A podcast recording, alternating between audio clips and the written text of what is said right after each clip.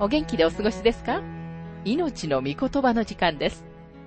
この番組は世界110カ国語に翻訳され、1967年から40年以上にわたって愛され続けている J. バーノン・マギー神学博士によるラジオ番組、スルー・ザ・バイブルをもとに日本語訳されたものです。旧新約聖書66巻の学びから、コロサイ人への手紙の学びを続けてお送りしております。今日の聖書の箇所は、コロサイ人への手紙1章17節から23節です。お話は、ラジオ牧師、福田博之さんです。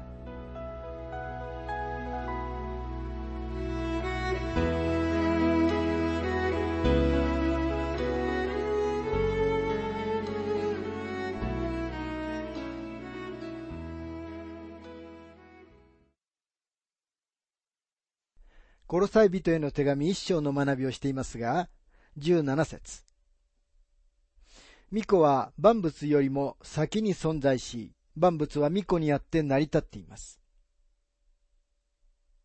キリストの神聖を証明する五つ目の身分証明は、巫女は万物よりも先に存在したということです。神のすべての満ち満ちたご性質は、受肉前のキリストに宿っており、そしてそのご性質は、受肉されたキリストにも宿っています。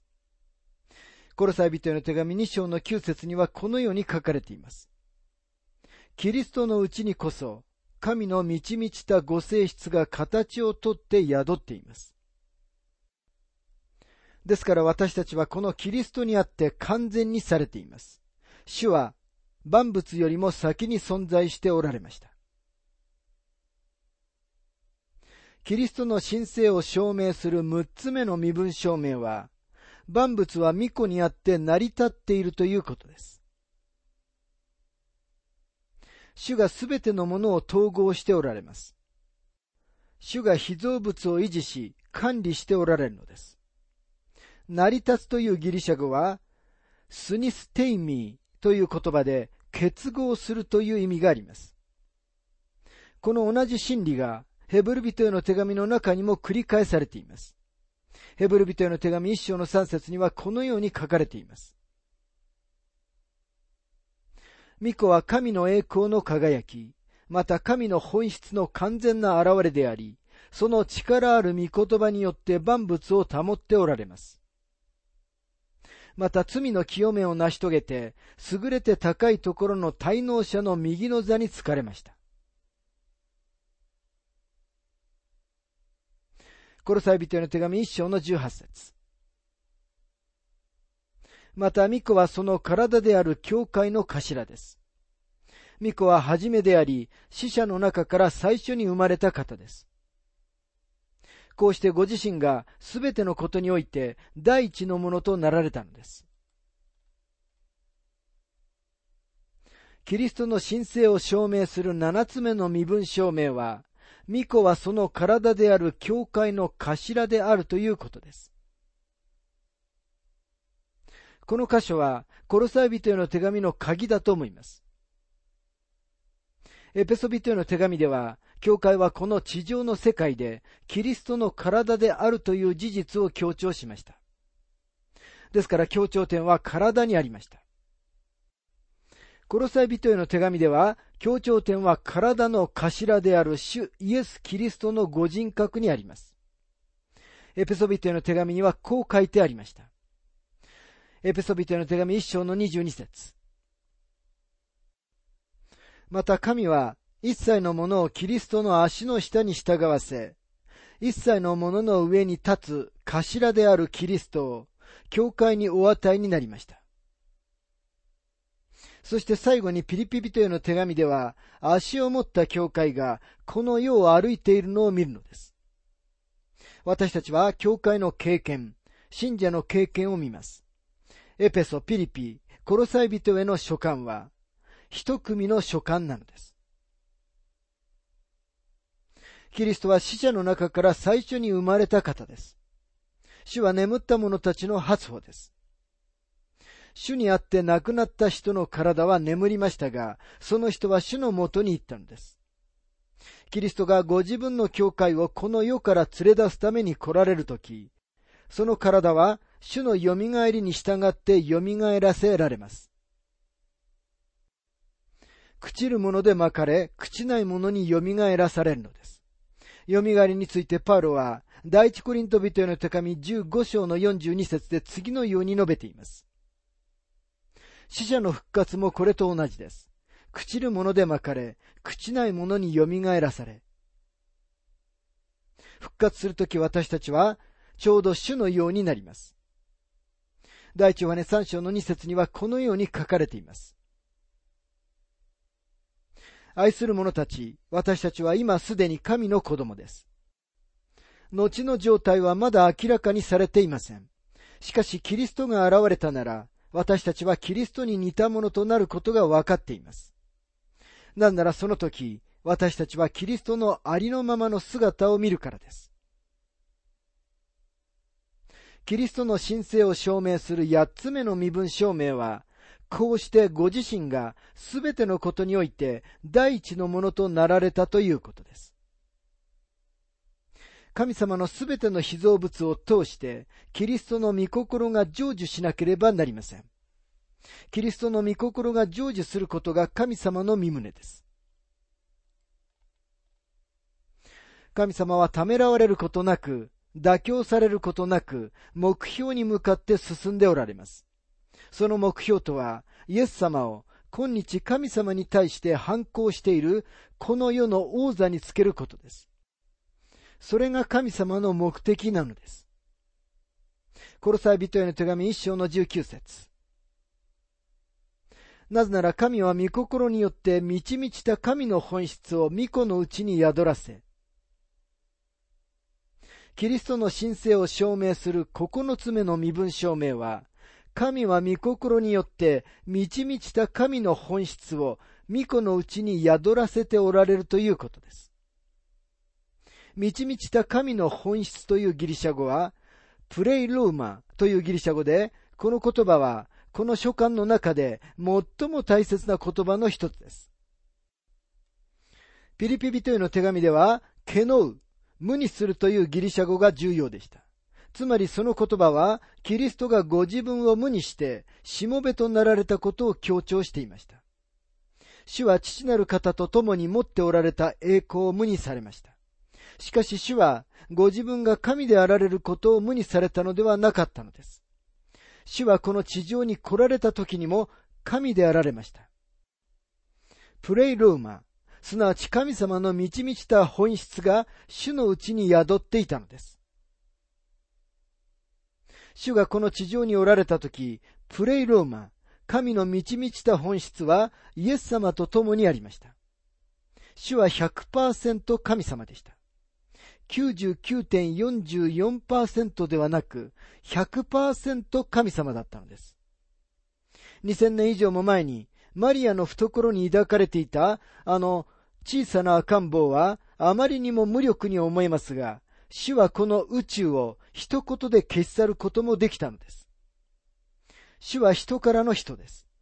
主は神からの神です。それが主なのです。コロサイ人への手紙一章の二十節その十字架の血によって平和を作り、巫女によって万物を巫女のために和解させてくださったからです。地にあるものも天にあるものも、ただ巫女によって和解させてくださったのです。その十字架の血によって平和を作りとは、主が十字架上であなたの罪の代価を支払ってくださったことにより、神様と罪人であるあなたとの間に平和が作られたという意味です。神様は今日、あなたに対して、君は私にずっと反抗してきた。君は罪人だ。だから私はそのために君を罰しなければならない、などと言われることはないのです。むしろ神様は今日、失われた罪人に対して全く違うことを言われるのです。私はすでに罰を担った。私はすでにあなたのすべての罪の代価を支払った。あなたが私のところに来られることを知ってもらいたい。キリストイエスにあって平和がすでに作られた。もしあなたが向きを変えて私のところに来ればそれでいいんだよ。パウロがイエス・キリストによって神との平和を持っていますと書いたときに意味していたのはこのことでした。主の十字架の血を通して平和が作られました。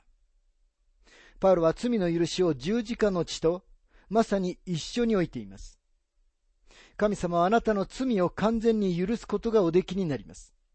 なぜなら、代価はすでに支払われたからです。イエス様がご自分の十字架の血を通して代価を支払われたのです。だから、義なる神様があなたを許すことがおできになるのです。またここには、巫女によって万物を巫女のために和解させてくださったからですと書かれていますが、和解は人間に対するものです。そして贖いは神様に対するものです。神様は今日、すべての人間に、今あなたは私と和解するかと言っておられます。これは人間がしなければならない決断です。パウロはこのことをコリント人への手紙の中でとてもはっきりと次のように説明しています。第二コリント人への手紙5章の18節から20節これらのことはすべて神から出ているのです。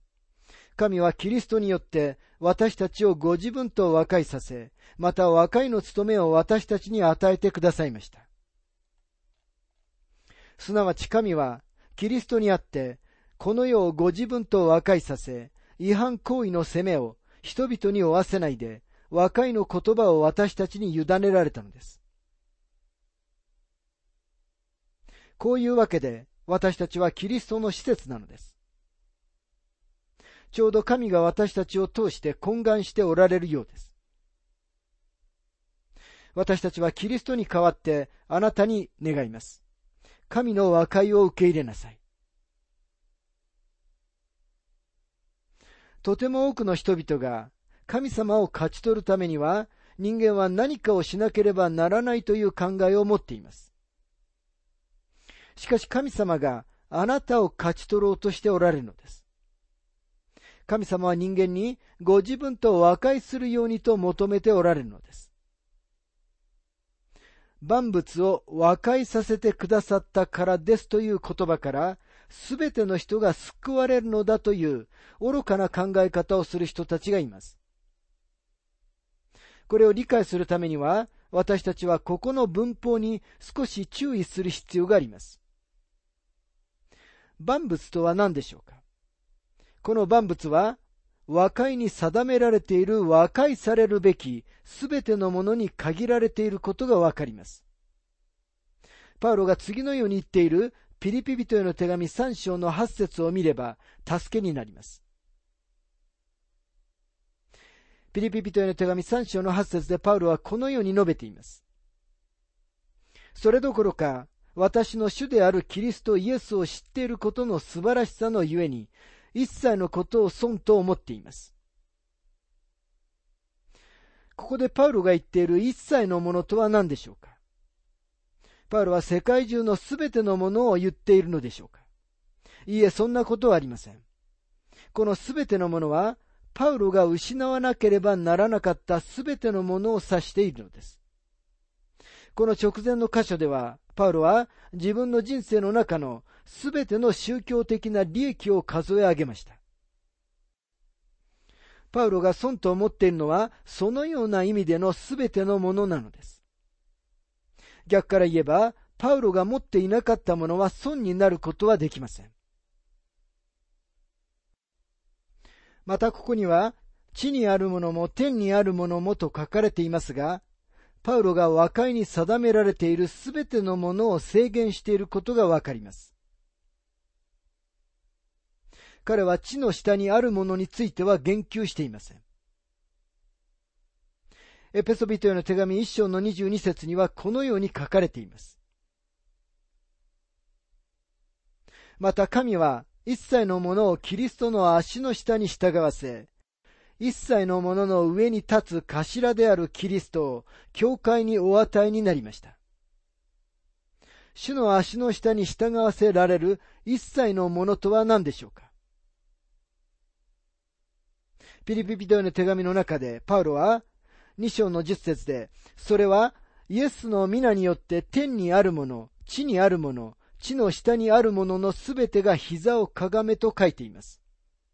すべてのものが、イエス・キリストが主であることを認めるようになるということに注目してください。天にあるもの、地にあるもの、地の下にあるもののすべてです。しかしこれは、すべてのものが和解させられるということを意味しているのではありません。パウロは、地の下にあるものが神様と和解させられるとは言ってはいないのです。すべてのものがうまくいくという偽りに耳を傾けないでください。天にあるものも地にあるものも神様に和解させられますが、地の下にあるものは違います。地の下にあるものは主にひれ伏さなければなりませんが、主と和解させられることは全くありません。ですから私たちは今この時に神様と和解する必要があるのです。また天にあるものとありますが、私たちが天にふさわしく整えられなければならないだけでなく、天も私たちを受け入れるのに準備しなければなりません。主イエスは、ヨハネ14章の2節で次のように言われました。あなた方のために私は場所を備えに行くのです。受肉によって神様が人間のところに降りて来られました。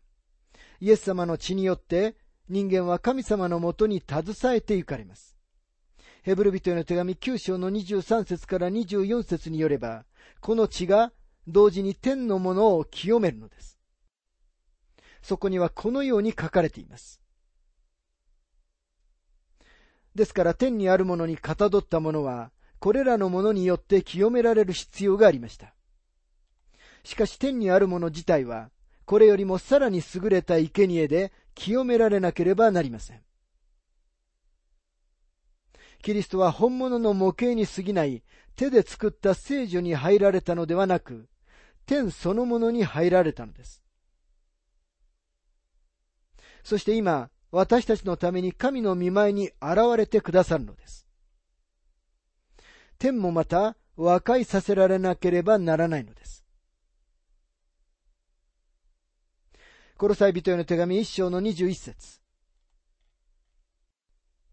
あなた方も、かつては神を離れ、心において敵となって悪い行いの中にあったのですが、あなたが神様に反抗していた間、また悪の技をしていた間に、神様はあなたをご自分と和解させてくださったのです。あなた方もかつては神を離れ、心において敵となってと書かれていますが、これは道徳的に離れると同時に、神様から心において離れるということがあるのだということを思い起こさせます。とても多くの人たちが人間が失われているのは何かとんでもない罪を犯したからだと思っています。しかし人々が失われているのは心において神様から離れているからなのです。心において神様から離れているというのが、今の時代の、いわゆる知的階級と呼ばれる人たちの神様に対する激しい敵対心を説明していると思います。神様に対するあからさまな憎悪と敵意が存在しています。人々の知性と心が神様から離れているのです。コロサイ人への手紙一章の二十二節今は神は、巫女の肉の体において、しかもその死によって、あなた方をご自分と和解させてくださいました。それはあなた方を清く、傷なく、非難されるところのないものとして、見舞いに立たせてくださるためでした。巫女の肉の体においてとありますが、ここに明白にキリストが苦しまれたことが宣言されています。それは見せかけだけではなく、主は本物の体にあって苦しまれたということです。このことはパウロの時代の異端の一つであるグノーシス派に直接反撃しました。またここには、あなた方を清く、傷なく、非難されるところのないものとして、見舞いに立たせてくださるためでしたと書かれています。傷がないことは、旧約聖書の中の生贄の動物の必須条件でした。私たちは誰も神様に完全さを提供することはできません。そして神様は完璧でないものは何も受け入れられることはおできにならないのです。私たちが自分たちの行いや性格によって救われることができないのはそのためです。私たちは全く義なる神様の要求に応えることはできないのです。それでも、神様は私たちを傷のないものとして立たせてくださることがおできになるのです。なぜなら神様が私たちの身代わりとなられたからです。第二コリント人への手紙5章の21節にはこのように書かれています。神は罪を知らない方を私たちの代わりに罪とされました。それは私たちがこの方にあって神の義となるためです。神様が私たちを義としてくださるのなら、誰が私たちに敵対できるでしょうかコロサイ人への手紙一章の23節ただしあなた方はしっかりとした土台の上に固く立って、すでに聞いた福音の望みから外れることなく、信仰に踏みとどまらなければなりません。この福音は、天の下のすべての作られたものに述べ伝えられているのであって、このパウロはそれに使えるものとなったのです。この説は将来に基づいた条件の条項ではありません。ここでパウロが使っているただしという言葉は議論のただしです。もし何かが本当であるなら、何かがこうなるべきであるという意味ではありません。むしろもし何かが本当なら、何かはすでにそうあったことを意味しています。パウロの要点は、私たちはすでに和解させられたのであって、それは達成された事実であるということです。ですからもしあなたが今日、神様の子供であるなら、あなたはしっかりした土台の上に固く立った信仰のうちに歩み続けることができるということです。そしてあなたはすでに聞いた福音の望みから外れることはありません。また、このパウロはそれに使えるものとなったのですと書かれていますが、パウロは振り返ってイエス・キリストに使えるものとなった輝かしい特権を愛していました。イエス・キリストに使えるものとなることは、誰にとっても最高の名誉であると思います。